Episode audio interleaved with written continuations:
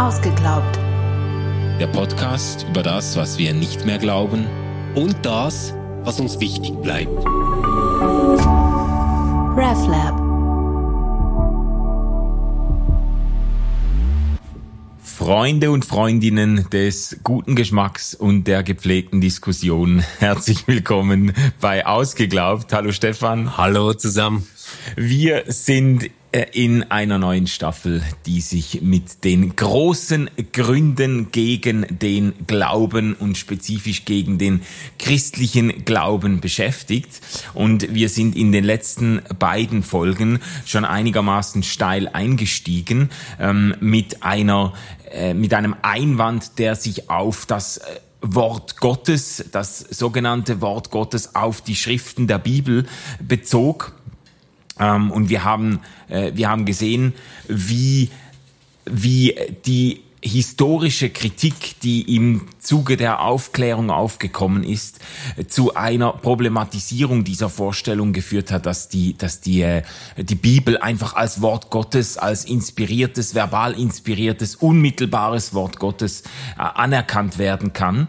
Ähm, heute geht's jetzt nicht so sehr um die Entstehungsgeschichte der Bibel, um die historische Kritik an, an der ganzen Überlieferungsgeschichte, sondern es geht um den Inhalt selber. Also heute geht's geht's um einen Einwand, der sich eigentlich ergibt, wenn Menschen die Bibel aufschlagen und auch wirklich drin lesen.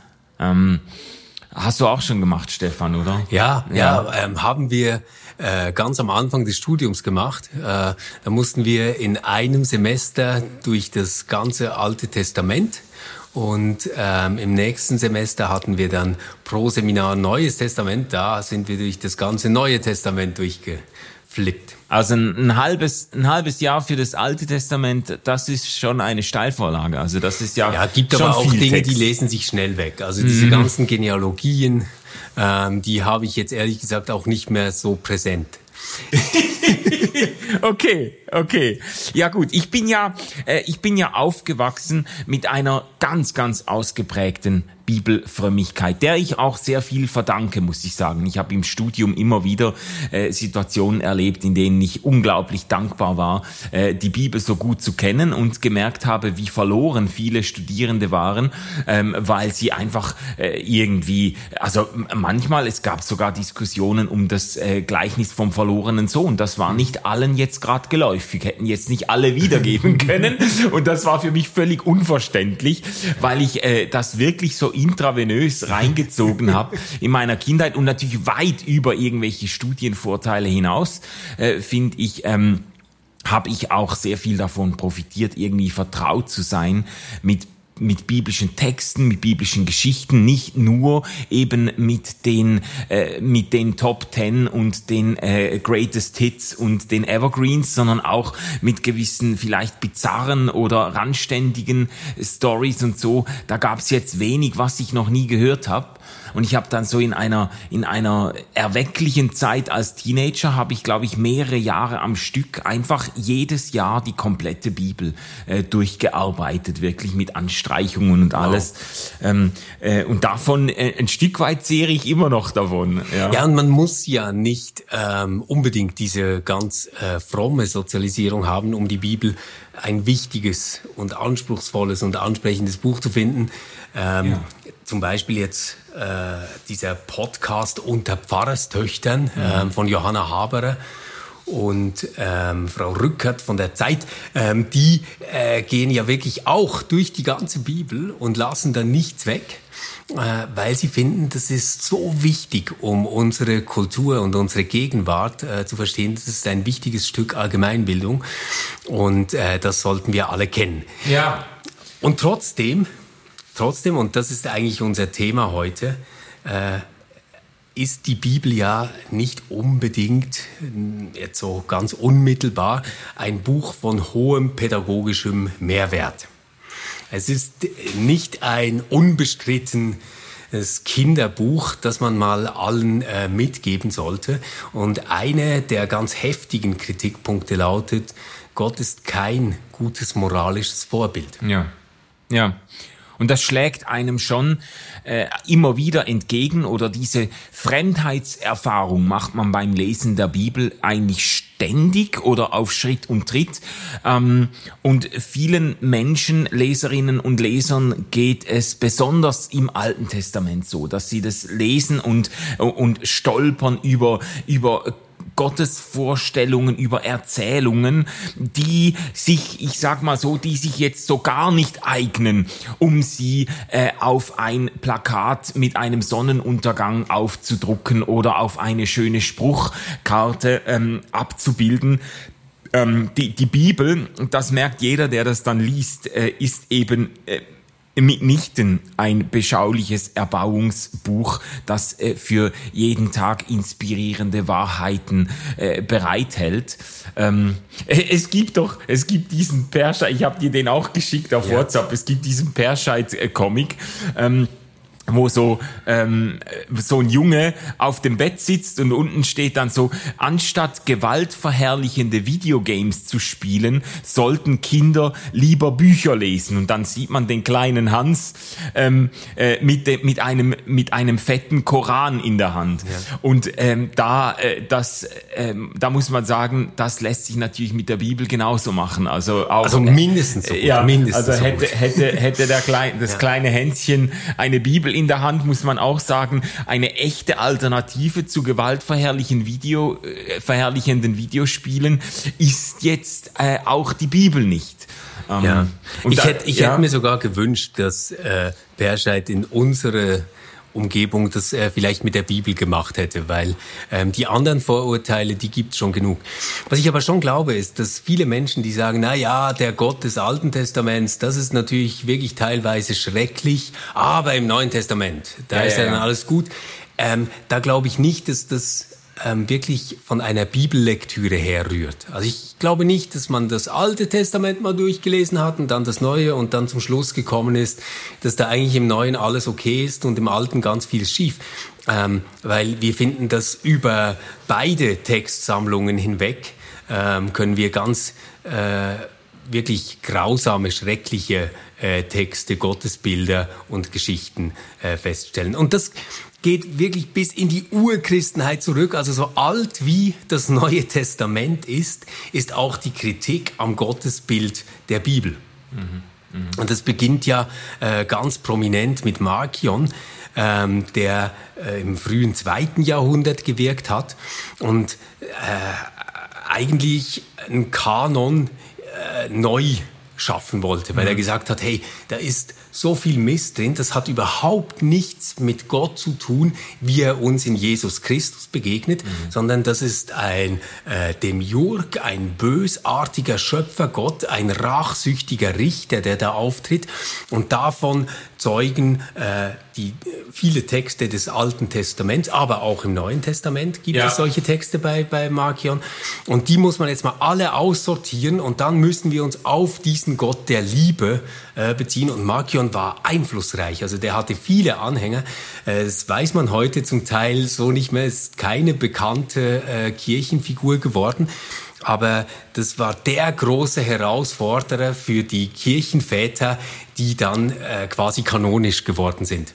Und die haben aber entschieden und haben gesagt, nein, das ist Unsinn. Ähm, wir, wir brauchen da nicht neuen Kanon. Ähm, die hebräische Bibel ist die Grundlage, die in den neutestamentlichen Briefen, Texten, Evangelien ausgelegt wird und auf diesen Korpus haben wir uns als Kirche zu beziehen. Es war die wichtige Grundunterscheidung vielleicht in den ersten vier Jahrhunderten des Christentums überhaupt, die das Christentum geprägt hat wie nichts anderes. Ja. Und ganz spannend ist halt, dass im Fokus ähm, dieses Streits tatsächlich das Gottesbild stand. Das Gottesbild des Markion, aber natürlich auch ganz viele Leute, die irgendeine Ahnung hatten von hellenistischer Philosophie, einfach nicht mit ihrer Vernunft, ihrem Verstand, ihren Werten vereinbaren konnten. Ja, Und da, das ist eben bei Markion wirklich so richtig auseinandergebrochen. Also äh, schärfer hätte man das nicht trennen können. Für ihn hat sich dann wirklich äh, beim äh, Lesen der biblischen Schriften eigentlich die Lehre von zwei Göttern ergeben. Also er konnte das nicht anders, ähm, konnte sich nicht anders einen Reim auf diese Spannungen und Divergenzen in den Gottesbildern der Bibel machen, als äh, sich als äh, Zuflucht zu nehmen bei der Idee, ähm, es gibt hier zwei Götter, die am Werk sind. Und der, der neue Gott, das ist der fremde Gott, den hat man im Alten Testament noch nicht gekannt. Äh, das ist der Gott, der sich in Jesus zeigt. Und der liebende Gott, das ist, äh, der ist in eigentlich die, die, die ultimative Antithese zu diesem anderen äh, bösen Gott. Und so reißt er natürlich das biblische Gotteszeugnis ganz massiv auseinander und geht wirklich da mit der Fleckenschere dahinter und äh, schneidet nicht nur das Alte Testament weg, sondern auch äh, signifikante Teile des Neuen Testaments. Was dann übrig bleibt, ist eine äh, nach äh, marcionitischen Kriterien gereinigte Bibel, die eben nur noch von diesem neuen ähm, äh, Gott des Evangeliums zeugt. Genau. Ähm, und das ist eigentlich einer der, der, der großen ersten Heretiker der Kirchengeschichte geworden. Ja. Dem hat man dann entschieden den Riegel vorgehalten. Also das ist, du sagst, hast gesagt, das ist eine, äh, eine nicht zu unterschätzende Weichenstellung gewesen in der, in der Christentums Geschichte, dass man gesagt hat, nein, wir müssen, wir, wir müssen die Testamente und wir müssen die verschiedenen Gotteszeugnisse irgendwie versuchen zusammenzuhalten. Ja. Und das war eigentlich der Moment, wo sowas wie eine Kanonisierung ähm, der neutestamentlichen Texte überhaupt wichtig wurde. Und auch ähm, der Kanon ähm, der hebräischen Bibel, wie er dann als äh, christliche Bibel äh, des, des Alten Testaments auftaucht, wurde in dieser Zeit in die Reihenfolge gebracht, ähm, die wir heute kennen. Das, das war die Absicht, jetzt den Textbestand, quasi das, was gilt für die Kirche, abzusichern. Mhm. Und es war die Entscheidung ähm, der alten Kirche, da auch schreckliche Texte, ähm, krude Gottesbilder, wirklich schlimme, ähm, traumatische Vorstellungen beizubehalten. Ja, und an dieser Bruchlinie hat aber die Kirche und Theologie immer wieder herumlaboriert. Also es ist nicht so, dass sich die Frage mit Martion jetzt quasi einfach endgültig erledigt hätte, sondern an verschiedenen Stellen der Christentumsgeschichte ist man immer wieder ähm, auf diese Ideen zurückgekommen und hat dann immer wieder auch Versuche unternommen, das Alte Testament, besonders eben äh, entlang der AT-NT-Grenze, irgendwie eine, einen äh, Bruch vorzunehmen. Also man könnte auch sagen, da da ist etwas, was spannt, da ist etwas, was drückt, da ist etwas, was reißt, sonst hätten, hätte man sich da, daran nicht immer wieder abgearbeitet. Ja, und es zieht sich bis heute durch. Also diese Vorstellung, dass die Bibel aus Gesetz und Evangelium besteht, das mhm. sich dann auch noch schön fein säuberlich aufteilen lässt auf Altes und Neues Testament, also Altes Testament als Gesetz, Neues Testament als Evangelium, ähm, die ist weit verbreitet bis heute. Und so eine richtige Renaissance hat äh, Markion ja dann im 20. Jahrhundert gehabt durch Adolf von Harnack. Ähm, ja. Der hat äh, diesen ganz, ganz berühmten und äh, umstrittenen Satz geprägt. Ja, super, liest Das Alte Testament im zweiten Jahrhundert zu verwerfen war ein Fehler, den die große Kirche mit Recht abgelehnt hat. Es im 16. Jahrhundert beizubehalten war ein Schicksal, dem sich die Reformation noch nicht zu entziehen vermochte, es aber seit dem 19. Jahrhundert als kanonische Urkunde im Protestantismus noch zu konservieren, ist die Folge einer religiösen und kirchlichen Lähmung. Mhm. Und das ist ja äh, wirklich krass, weil es eigentlich bedeutet, ähm, du kannst wunderbar protestantischer Christ sein, ohne diese ähm, Urkunde, die wir da irgendwie noch wie Ballast mitschleppen. Ja. Lass es los, es wird dir gut tun. Ja, genau. Du kannst sogar besser protestantischer Christ sein, wenn du dich von dieser Hypothek des Alten Testaments befreist. Ja. Ähm, das äh, war Harnacks Diktum, das natürlich auch hohe Wellen geschlagen hat, muss man sagen. Aber da bricht jetzt eben diese, dieser Konflikt bricht wieder auf. Und diese Wahrnehmung, dass da irgendwie uns doch eine Welt entgegenkommt, auch eine theologische Vorstellungswelt, die so fremd und an manchen Stellen auch abstoßend und, und, und irgendwo äh, äh befremdlich ist, dass man sich davon besser gleich drängt.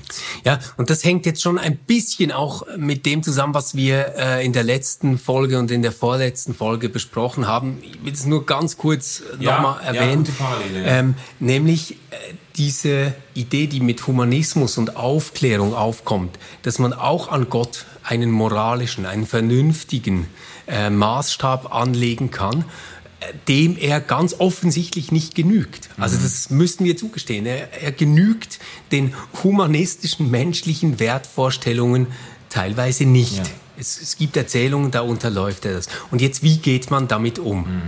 Und dann haben wir ja gesehen, in der Geschichte der Reformation schließt sich danach ja die protestantische Orthodoxie an, die eigentlich ein sehr verklärendes Schriftverständnis etabliert. Ja. Also die Bibel als ähm, das direkt von Gott eingegebene, inspirierte Werk, das uns Menschen jetzt sagt, wie es ist. Mhm. Die Schrift ist klar, sie ist eindeutig in ihrer Auslegung, sie ist vollständig, mhm. sie ähm, hat, äh, sie, sie ist irrtumsfrei und sie hat alles, was wir zu wissen brauchen, in sich. Ja. So, und dass du unter diesen Bedingungen natürlich äh, nicht den Kanon bereinigen kannst, quasi, oder mhm. eine Art Kanonkritik üben kannst. Das ist ja logisch, weil das ist quasi das feste Fundament, auf dem diese Kirche jetzt steht. Und Hanak meint, okay, aber jetzt haben wir doch das 19. Jahrhundert mit der ganzen Geschichtsaufklärung, mit der ganzen historischen Kritik an der Bibel hinter uns, jetzt hätten wir doch wieder die Freiheit, diesen vernünftigen Maßstab, wo wir Menschsein äh, in äh, Begriffen wie Freiheit und Verantwortung äh, denken wollen, ähm, das, das stünde uns jetzt offen und jetzt können wir diesen Ballast loslassen. Ja, ja.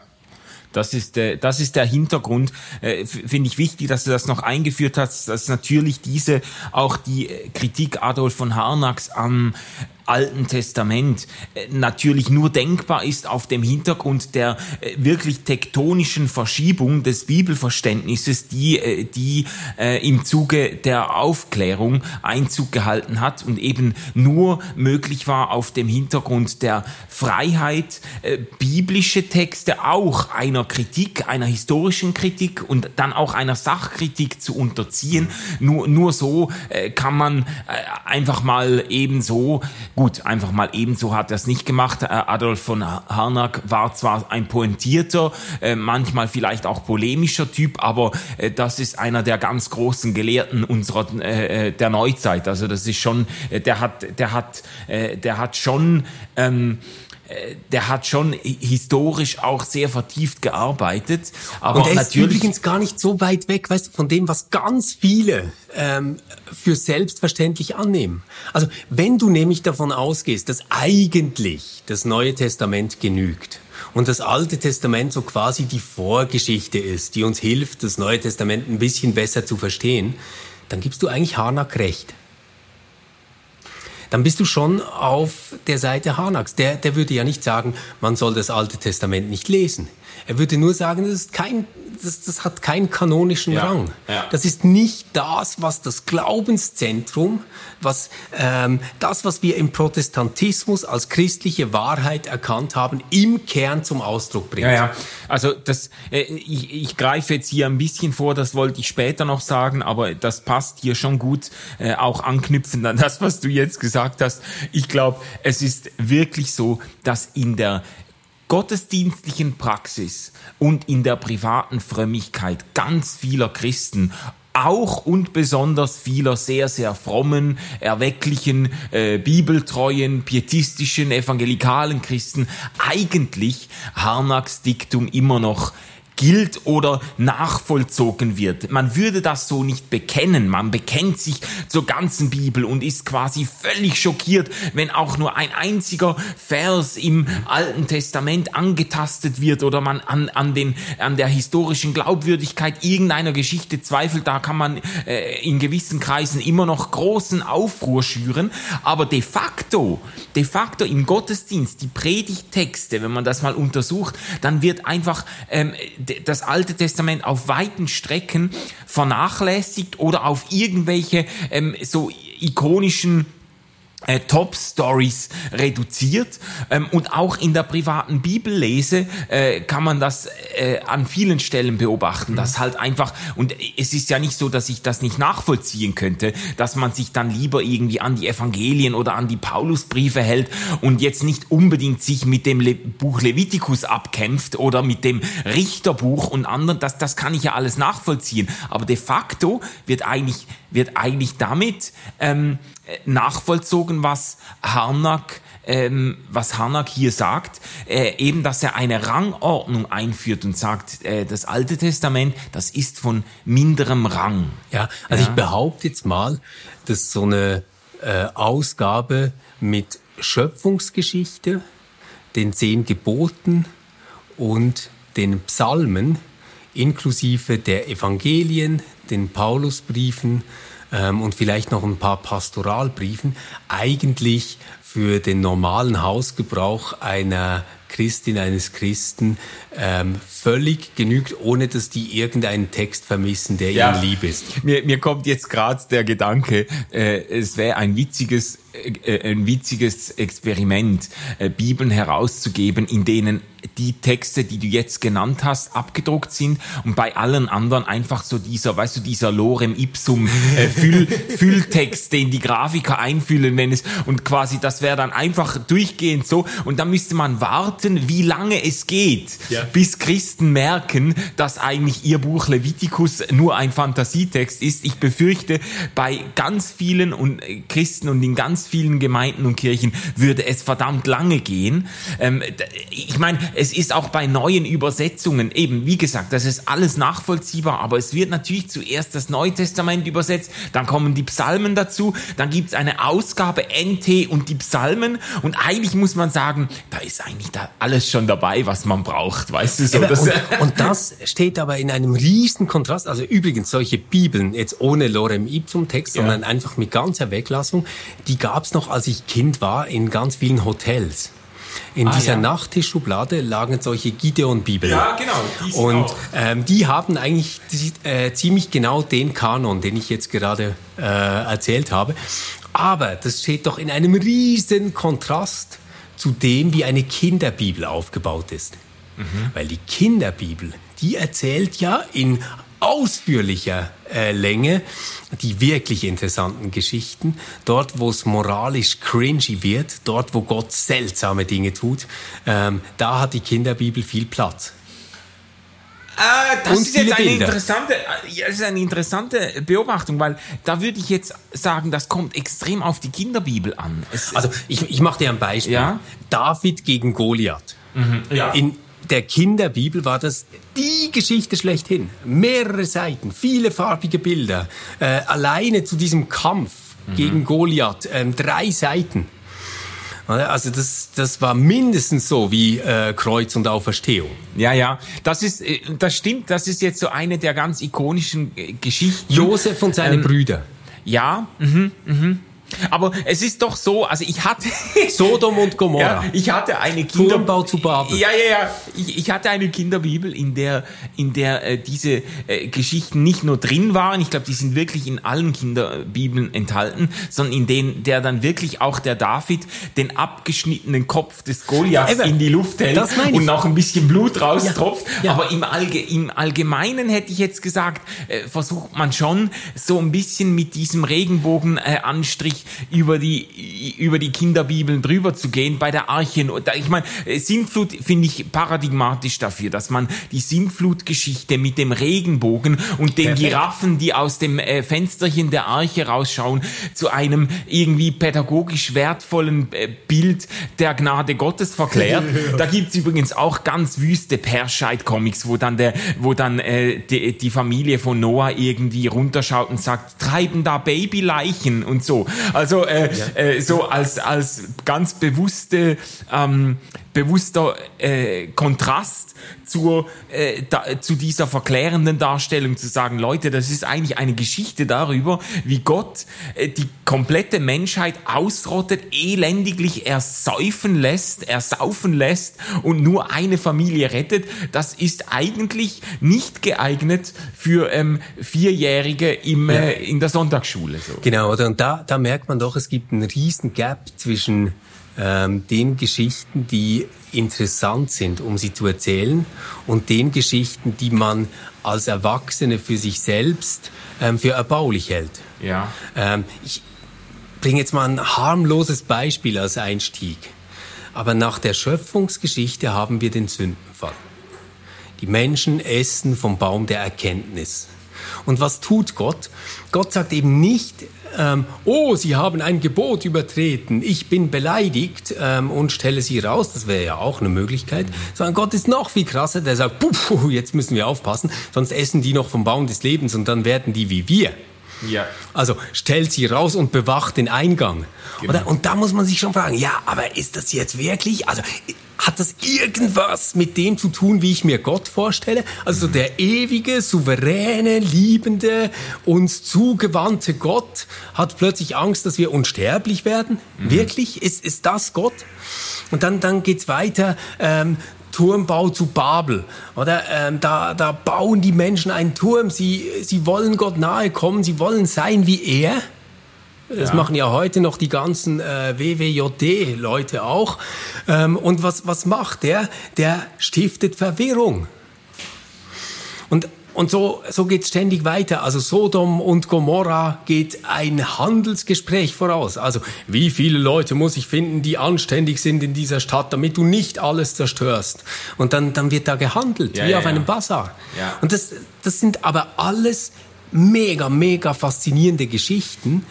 Aber wir würden sie doch nicht eins zu eins äh, nehmen und sagen, ja, so ist Gott. Du musst mit ihm handeln, du musst einen guten Deal finden mit ihm, oder? Das, das machen wir. Dann. Also darauf müssen wir auf jeden Fall zu sprechen kommen, weil da, da äh, liegt eine ganz entscheidende Weichenstellung, wie man diese Texte liest und äh, wie unmittelbar oder mittelbar man sie dann auch auf das eigene äh, Gottesbild überträgt oder das eigene Gottesbild bestimmen lässt. Also ja, aber lass uns das dann wirklich in der nächsten Folge tun und, ja. und erstmal noch so diese Probleme äh, auffächern, oder? Weil ich, ich würde sagen, es, es, äh, du, du hast ja schon ein bisschen eingesetzt damit, gibt so das eine Problem, wo über Gott Geschichten erzählt werden, wie er ist, was er denkt und wie er handelt.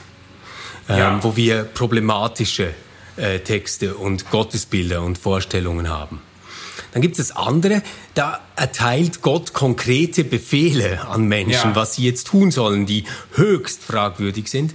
Also äh, ganz bekannt aus Ezechiel, ähm, euer Auge soll kein Mitleid zeigen, gewährt keine Schonung, alt und jung, Mädchen, Kinder und Frauen sollt ihr erschlagen und umbringen, beginnt in meinem Heiligtum, macht den Tempel unrein, füllt seine Höfe mit Erschlagenen.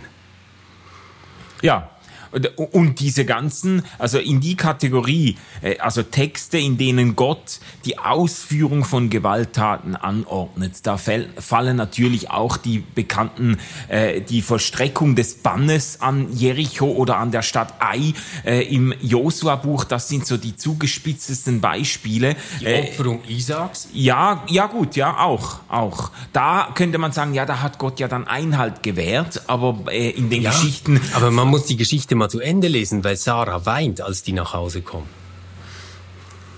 Ja, ja, ja, äh, also eben, also im Blick auf das Gottesbild ist das, ist das äh, ähm, mehr als erklärungsbedürftig. Ja. Ähm, aber ich würde schon sagen, die eine der äußersten Zuspitzungen in dieser Kategorie sind schon Anweisungen, in denen Gott ausdrücklich dem Volk Israel befiehlt, ähm, die Bevölkerung einer ganzen Stadt dem Erdboden gleichzumachen, sie alle zu töten und dann sogar, es gibt eben im Josa-Buch auch, ähm, so wie der Text, den du vorhin gelesen gelesen hast. Die Stadt ähm, Ei, gell, meinst ja, du? Ja, es gibt dann ausdrücklich die Anforderung Gottes, weil er antizipiert, dass es die Israeliten reuen könnte, genau. dass sie vielleicht versucht sind, mit den Kindern und Säuglingen Gnade zu zeigen, reicht, spitzt quasi Gott das, also in, in, nach diesen Erzählungen spitzt Gott das dann zu und sagt also, und zeigt auch wirklich mit den äh, Kindern und den Säuglingen keine Gnade. Und auch nicht ähm, mit den Rindern. Ja, genau. Also Tiere werden auch der Bann.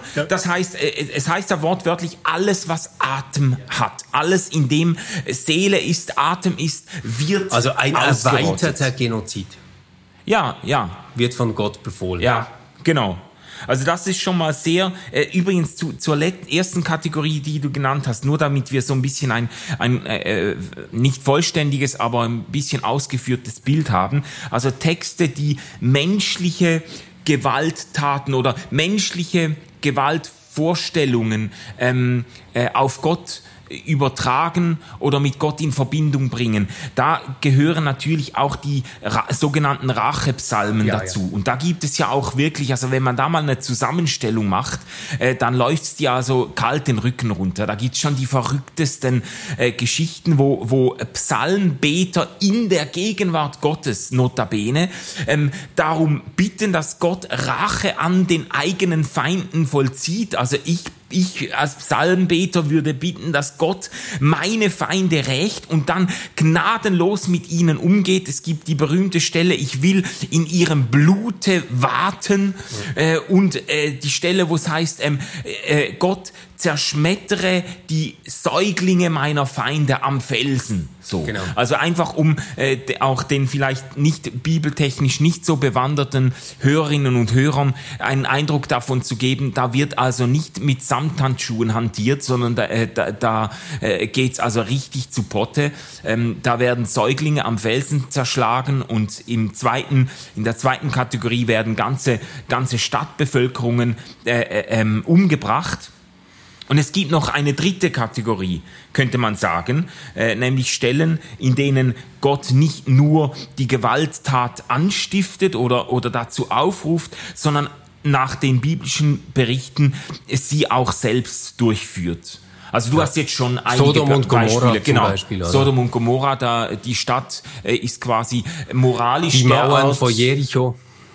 Ja. Da muss das Volk rumziehen und Posaune spielen und er lässt die Mauern einstürzen. Genau, er lässt, aber da, okay, stimmt, aber er lässt die Mauern einstürzen, aber da vollzieht das Volk Israel noch den Bann und bei Sodom und ja. Gomorra, ähm, da ähm, wird quasi, äh, da wird die ganze Stadt von Gott mhm. von Gott vernichtet. Oder eben die Sintflut ist das Paradebeispiel äh, nach der Erzählung. Es wird zwar in der Flutgeschichte nicht ausdrücklich ähm, es wird nicht ausdrücklich gesagt, dass Gott dieses Wasser ähm, geschickt hat, aber es wird impliziert. Also es ist Oder wir, wir können auch schon nur an die zehn Plagen denken. Ja, ja, ja. Also die die Plagen über Ägypten und ich meine, die enden ja wirklich ganz schrecklich. Also das äh, äh jedes äh, neugeborene äh, Kind wird umgebracht durch die Engel des Herrn. Ja, die, äh, die die Erstgeborenen, genau, in der letzten Plage,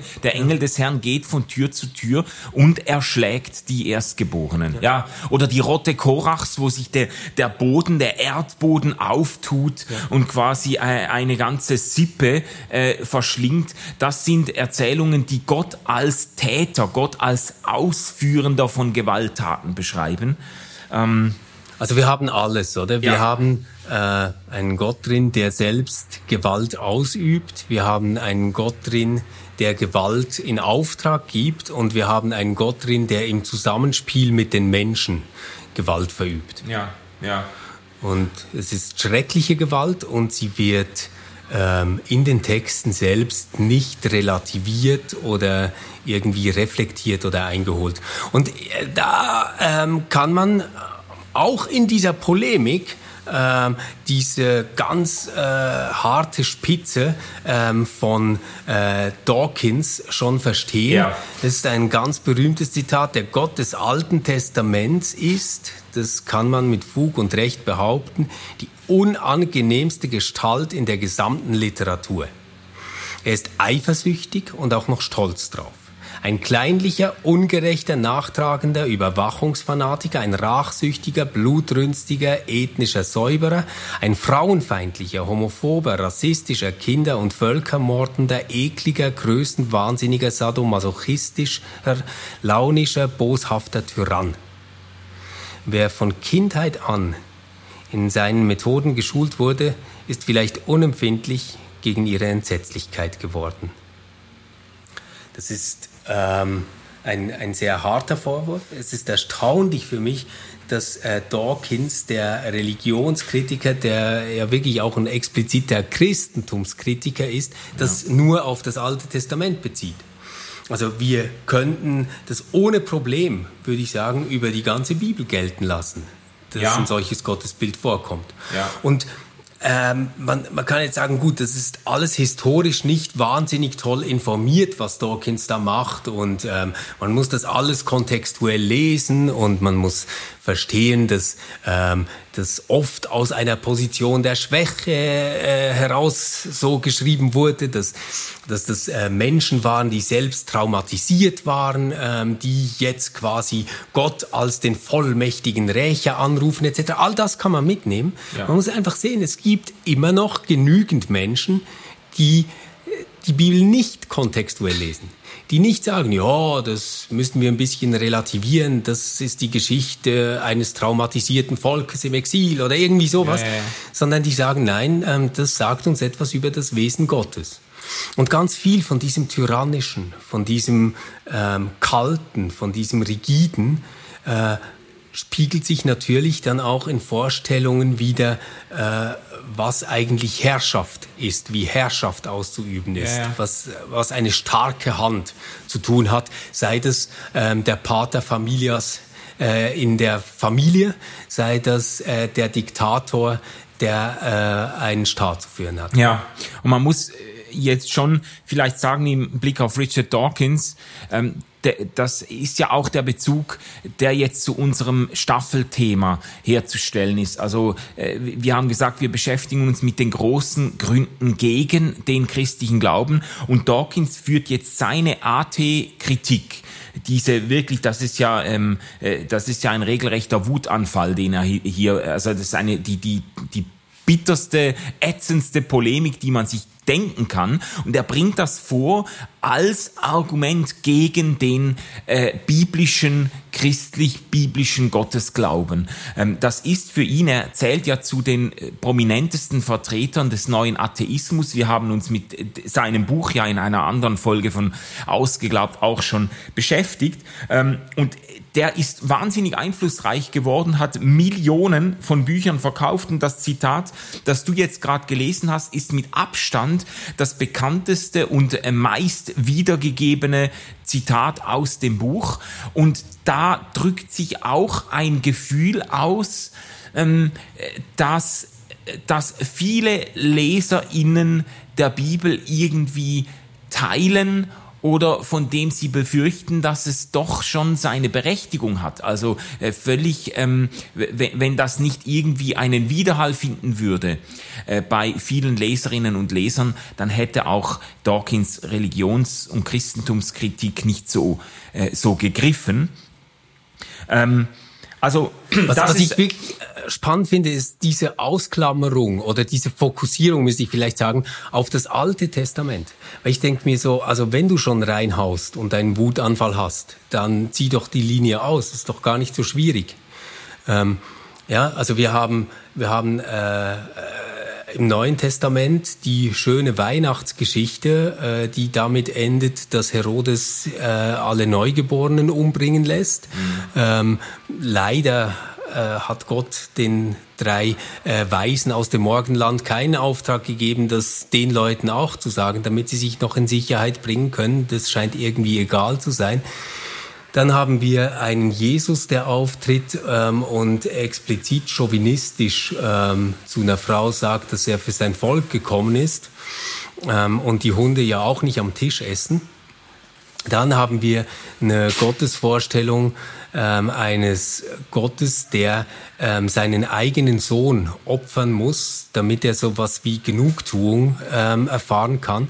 Wir haben die ganze Apokalypse, die eine schreckliche Gewaltorgie äh, wiedergibt. Wir haben auch mal drüber gesprochen, als wir durch die Bibel gegangen sind. Mhm. Es, es gibt zu all dem, das ist mir ganz wichtig, natürlich x Deutungsmöglichkeiten und ja. Lesarten. Das, das ist alles richtig. Nur ich finde es unfair, äh, quasi zu sagen, ja, wir haben im Alten Testament so eine Vorstufe archaischer Gottesbilder, das ist dann im Neuen Testament erledigt. Nein, das stimmt überhaupt nicht.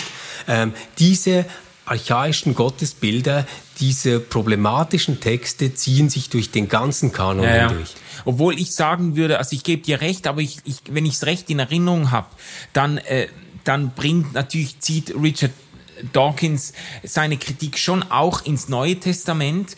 Allerdings, ähm, wenn ich mich recht erinnere, dann ist Jesus für ihn dann einfach ein richtiger, äh, äh, ein richtiger Weichling, ein totales Weichei, das er eben auch nicht ernst nehmen kann.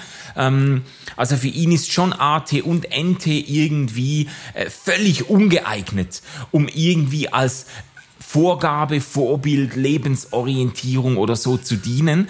Ähm, besonders schwer geht er aber schon mit dem AT ins Gericht. Äh, und das ist jetzt, was wir natürlich jetzt noch nicht, äh, noch, noch gar nicht diskutiert haben. Und was ich mich bei Dawkins auch gefragt habe, ähm, es gibt ja die ganze Abwertung des Alten Testaments, hat ja immer oder oft auch eine implizit oder explizit anti-judaistische äh, ähm, äh, Haltung dahinter oder einen Unterton. Und bei Dawkins habe ich, ich habe das mal recherchiert, weil ich mich gefragt habe, ob ihm das irgendjemand schon mal vorgeworfen hat. Und das ist an keiner Stelle, erstaunlicherweise, hat ihm das jemand angekreidet, auch wenn ich finde, ähm, das ist schon ein starkes Stück, wenn man mit dem Alten Testament insgesamt, er differenziert da ja auch nicht, er, er, er gibt sich ja keine Mühe zu zeigen, wie auch im Alten Testament die Gnade und Barmherzigkeit Gottes gerühmt wird und wie, äh, wie, wie viele Bilder, berührende Bilder der, der, der Nachsicht und der Liebe Gottes sich im Alten Testament findet, das, das blendet er ja ab und, äh, und äh, äh, schlägt, haut eigentlich mit seiner Kritik das komplette AT in die Tonne. Und das ist meines Erachtens auch latent äh, anti-judaistisch, weil, weil was soll denn, also äh, was soll denn jetzt ein Jude oder eine Jüdin äh, mit dieser Kritik anfangen? Äh, ähm, das ist, das trifft, das trifft sie ja fast noch mehr als Christen, die sich dann noch irgendwie auf eine, äh, auf eine, äh, ein christliches Neues Testament flüchten können. Mhm. Ich glaube schon, bei, bei Dawkins ist der Punkt vor allem äh, dieses äh, im evangelikalen Raum sehr stark verbreitete Schriftverständnis einer unfehlbaren äh. Schrift damit zu kritisieren. Ich glaube, das hat er vor allem vor Augen. Aber die antijudaistischen Auslegungen, die haben natürlich eine wahnsinnig lange Geschichte. Ja. Also ich meine, die ganze Reformation beginnt mit einem äh, Reformator, also mit, mit Luther himself, ähm, der Passagen drin hat, die ähm, jetzt wirklich nicht nur, ich sage jetzt mal, auf einer textexegetischen Schiene ein bisschen antijudaistisch sind, ähm, sondern das ist äh, wirklich judenfeindlich, was, was er da äh, geschrieben hat. Ja. Und es zieht sich über Geistesgrößen hinweg wie Kant, ähm, der, der sagt, dass das eigentlich das Alte Testament mit dem äh, Kirchenglauben, wie man ihn heute findet, überhaupt nichts gemein hat. Dass mhm. es da keine Verbindung, keine gemeinsame Basis gibt. Also gerade auch in der Aufklärung unter dem Aufkommen eines äh, bestimmten Rationalismus war das eine gern gesehene Figur, dass man quasi alles dieses Dunkle, dieses ähm, Irrationalen dann einfach auf das Alte Testament schiebt und das so interpretiert, dass man sagt, na ja, das war halt eine Vorstufe der religiösen Entwicklung. Also die Religion entwickelt sich und wir haben da halt Religion in den Kinderschuhen, die ist manchmal barbarisch und äh, nicht wahnsinnig vernünftig, ähm, aber wir müssen uns ja jetzt auch nicht mehr drauf beziehen. Oder das, ja. das ist so eine Idee.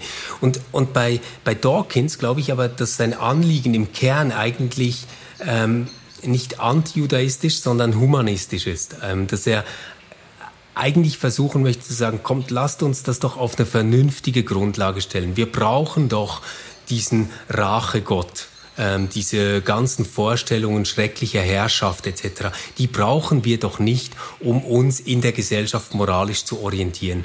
Ähm, man kann vielleicht auch ein moralisch integrer Mensch sein mit einem Gottesglauben, einfacher geht's ohne. Glaube ich, das, das wäre so die Dawkins-Position. Ja, also ich finde, du hast das jetzt ein bisschen zu sehr abgemildert. Ich glaube, die Dawkins-Position ist ja noch schärfer.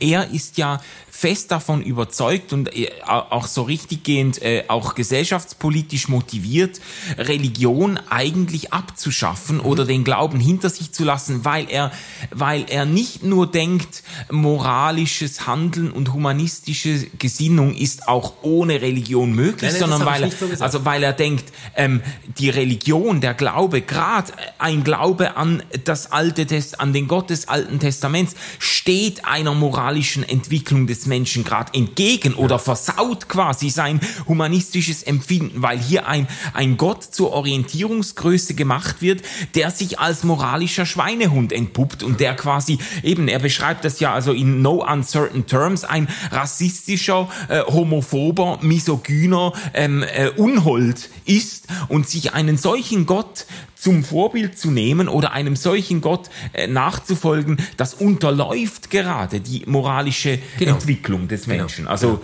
er meint das schon sehr zugespitzt, mhm. ja. Ja. Ja. Ähm, ja. Und, und das Ganze, also da werden wir ja wahrscheinlich in der nächsten Folge auch drauf zurückkommen, aber äh, vielleicht kann man das doch jetzt schon sagen, Du hast das ja auch angetönt. Äh, die ganze Kritik beruht auf einer sehr wörtlichen Lesung der, der biblischen Texte. Zumindest bei Dawkins lässt sich das sehr, sehr deutlich sehen, äh, dass er eigentlich ein atheistischer Evangelikaler ist. Also mit einer, mit einer, mit einem sehr, sehr wörtlichen, unmittelbaren Schriftzugang. Er liest die Texte und es gibt übrigens auch eine ganze Reihe anderer Bücher, die sich äh, von, von äh, atheistischen Autoren, die sich auf diese Weise den biblischen Texten nähern, die Zusammenstellungen machen über hunderte von Seiten, alle grausamen Geschichten der Bibel und dann quasi einfach äh, unmittelbar den Schluss äh, daraus ziehen, ergo mit diesem Gott ist nichts anzufangen. Ja, wehre mich nur ein bisschen dagegen, das jetzt ähm, ganz auf eine evangelikale äh, Schiene abzuschieben. In der Gegenwart mag das wirklich häufig so sein, das, das kann sein. Aber es gehört zu der Geschichte des Protestantismus, es gehört auch zu der Geschichte der reformierten Kirche damit, ähm, dass wir ein Schriftverständnis mitgetragen haben, das uns selbst in diese Aporien führt. Mhm. Äh, ich bringe ein kleines Beispiel, das aber in der Reformation selbst, also für Luther, ein ganz, ganz wichtiges Thema war, über das es Auseinandersetzungen gab. Und das war die Frage, warum hat Gott in Ägypten damals das Herz des Pharaos verstockt? Weil das steht ja in der Geschichte. Mhm. Also Gott aber verstockte das Herz des Pharaos und darum hörte er dann nicht auf das, was, was Mose ihm gesagt hat. Also die Geschichte geht ja so, Mose kriegt einen Auftrag, dem Pharao zu sagen, er soll sein Volk ziehen lassen. Und gleichzeitig verstockt Gott das Herz des Pharaos, damit er nicht nachgibt. Mhm. Und dann äh, kommen diese schrecklichen Plagen ja. über Ägypten. Das ist eigentlich eine ganz furchtbare Geschichte und man muss sich mal überlegen, was ist los mit diesem Gott? Mhm. So, und Luther geht jetzt nicht hin und sagt, ja, wisst ihr, das ist eine Art dramatischer Aufbau, wie wir das in der Antike auch noch dort und dort finden und tatitata. Also er versucht das nicht redaktionsgeschichtlich, textkritisch irgendwie aufzulösen, sondern er sagt, okay, das ist das, was der Text jetzt erstmal hergibt. Und ähm, da spüren wir eine dunkle Seite Gottes, die sich uns nicht einfach erschließt Also man nennt das dann den Deus absconditus. Ja. Und der Deus absconditus hat dann die Funktion, ähm, uns quasi zu verängstigen, so dass wir zu Christus fliehen. Ja. Oder? Und, und da muss ich schon sagen, ja, also du kannst in der Gegenwart ganz vieles ähm, jetzt auf eine gewisse evangelikale Lesart abschieben, aber schon diese protestantische Lesart ist mhm. ultra krank. Also sich einen Gott zu denken, der sich selbst ein solches Schreckensgesicht gibt, dass du von ihm weg zu Christus eilen musst, wo du dann den lieben Gott findest. Das ist eigentlich ein Dualismus, äh, der, der nicht mehr vereinbar ist mit einem Gott, der anbetungswürdig ist. Mhm.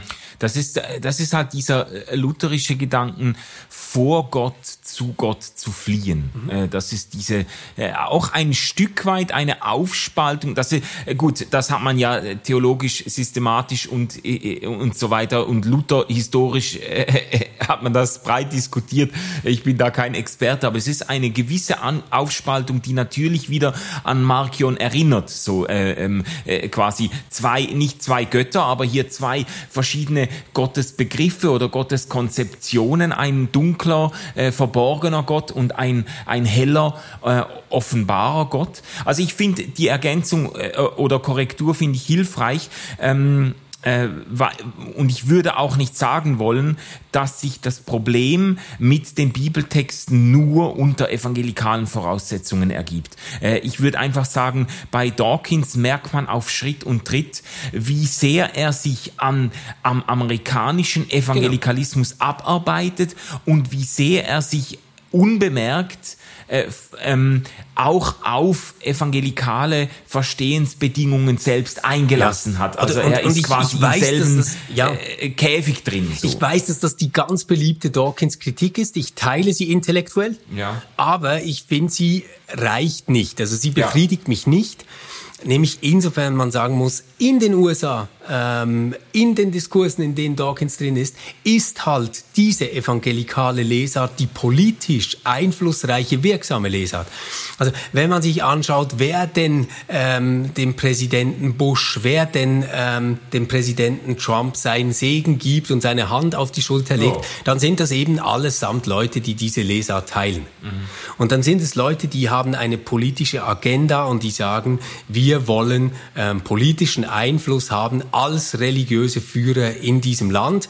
Dieses Land ist ein christliches Land, es ist die leuchtende Stadt auf dem Berg, es ist der Orientierungspunkt für die ganze Welt. In diesem politischen Klima dann diese Lesart zu kritisieren, finde ich nicht einfach nur einen intellektuellen Fehler, sondern eigentlich auch eine Leistung. Ja, absolut. Nur, aber das Problem ist ja, der Punkt ist ja woanders. Er kritisiert ja nicht nur die Lesart, das würden wir ja auch tun. Wir würden ja auch sagen, man muss doch irgendwie versuchen, eine eine kritische, eine interpretatorische Distanz zu diesen Texten zu gewinnen, äh, diese Texte in ihrem in ihren Verstehensbedingungen wahrnehmen, aber gleichzeitig auch versuchen äh, zu sehen, wie wie kann man die irgendwie neu lesen und so. Das würden wir ja alles tun, aber er übt ja gerade keine Kritik an der Lesart dieser Texte, sondern teilt die Lesart und kritisiert den Gott, der quasi damit äh, zum Ausdruck gebracht wird. Und das ja, ist ja. Aber es ist ja nicht so, dass Dawkins glaubt, dass die Bibel das inspirierte Buch Gottes ist und jetzt muss er Gott bekämpfen, sondern Nein. er glaubt, dass das eine Fiktion ist, dass die Bibel das äh, Buch Gottes ist, das jetzt was über Gott erzählt und verweist da genüsslich und polemisch ähm, auf ja, Paradoxien, ja. in die man kommt, wenn man äh, daran festhält, oder? Aber äh, Manu, vielleicht kurzer Ausblick ähm, auf die die nächste Folge, weil es ist ja nicht so, das haben wir jetzt gezeigt, dass diese Kritik neu wäre. Es gibt ja verschiedene Arten, äh, wie darauf reagiert wird, ähm, wie man umgeht mit den Schwierigkeiten, die die Gottesbilder der Bibel uns bieten. Eine davon, eine ganz äh, bekannte, und wir haben sie anklingen lassen in den ersten beiden Folgen, ist die Kontextualisierung solcher Texte. Mhm. Ähm, eine historische, kulturelle Kontextualisierung, aufgekommen mit der historischen Kritik, ähm, mit der historischen Verortung ähm, von, von Bibeltexten in der Geschichte, in der Umwelt, äh, in der diese Texte entstehen. Mhm. Gibt aber auch andere Strategien. Ja, ähm, soll ich die kurz ja, antippen und dann, also äh, ich habe mir eine ganze Reihe rausgeschrieben, die natürlich sich überlappen ähm, und die man auch vielleicht zusammenfassen könnte. Also äh, ich bin äh, aufgewachsen mit den Versuchen, äh, solche problematischen Texte doch irgendwie moralisch zu rechtfertigen. Also es gibt natürlich die Versuche zu sagen, nein, und das werde ich auch nächstes Mal kurz äh, ähm, ausführen, ähm, nein, äh, das war eben richtig, dass die Bewohner Jerichos umgebracht wurden mitsamt Frauen und Kindern. Das musste so geschehen und das ist unter bestimmten Voraussetzungen moralisch gerechtfertigt. Also da gibt's die wirklich die abenteuerlichsten Versuche zu zeigen, warum Gott ähm, äh, unter Voraussetzung einer wörtlichen Lesung dieser Texte, also quasi äh, unter Voraussetzung, das ist wirklich so geschehen und Gott hat das wirklich so angeordnet oder selbst getan und es war richtig so. Also das ist eine, äh, ein Versuch. Ähm, dann gibt's daraus abgeleitet natürlich ähm, äh, den, das ist jetzt quasi mehr eine praktische Umsetzung. Es gibt natürlich äh, ähm, Anläufe, diese Texte auch zur Rechtfertigung eigener Gewalttat zu missbrauchen. Das wäre dann eher im Sinne der Wirkungsgeschichte. Ähm, äh, gibt's eine ganz traurige ähm, ähm, ein ganz trauriges Erbe der, der Instrumentalisierung solcher Texte äh, für Gewalttat. Das können wir auch kurz antippen. Ähm, man kann, wie du gesagt hast, die Texte kontextsensibel untersuchen, differenziert bewerten. Da gibt's übrigens auch ganz viele intelligente, richtig gute wissenschaftliche und verantwortliche Literatur dazu. Ähm, man kann die Texte wirkungsgeschichtlich von ihrer Funktion her deuten. Da hätte ich auch dann ein interessantes Beispiel. Äh, man kann die Texte, äh, ja, das haben wir heute schon diskutiert, man kann sie als moralisch verwerflich ausscheiden, also mit der Schere dahinter gehen. Ähm, man kann sie in eine progressive Offenbarungsentwicklung einordnen und sagen, das ist halt eben ähm, eine, eine fortschreitende Enthüllung Gottes, in der eben alte Vorstellungen dann auch überholt oder äh, überarbeitet werden.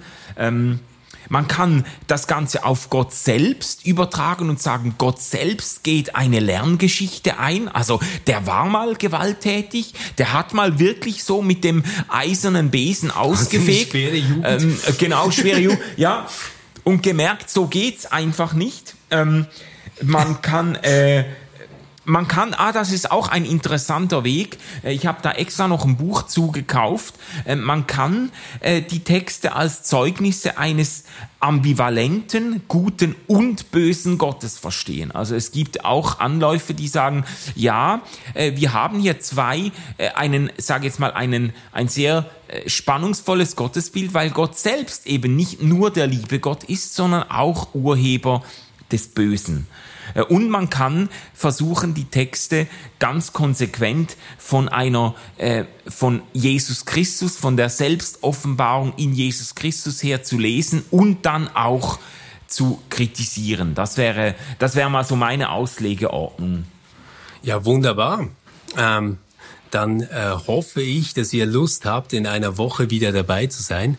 Ähm, Manu und ich werden bis dahin versuchen, in diese ganzen Lösungsmöglichkeiten etwas Ordnung äh, zu bringen. Und wie immer, äh, schreibt uns gerne äh, über irritierende, lustige, verstörende äh, Bibelstellen und wie ihr damit umgeht und ähm, gebt euch Sorge bis in einer Woche. Tschüss zusammen. Ja, tschüss zusammen. Es ist immer ein bisschen spannungsvoll. Wir machen zuerst das Problem auf und da muss man eine Woche warten, bis wir irgendwie äh, anfangen, Lösungsansätze zu diskutieren. Aber ihr, ihr hält das aus und äh, wir hören uns nächste Woche wieder. Tschüss.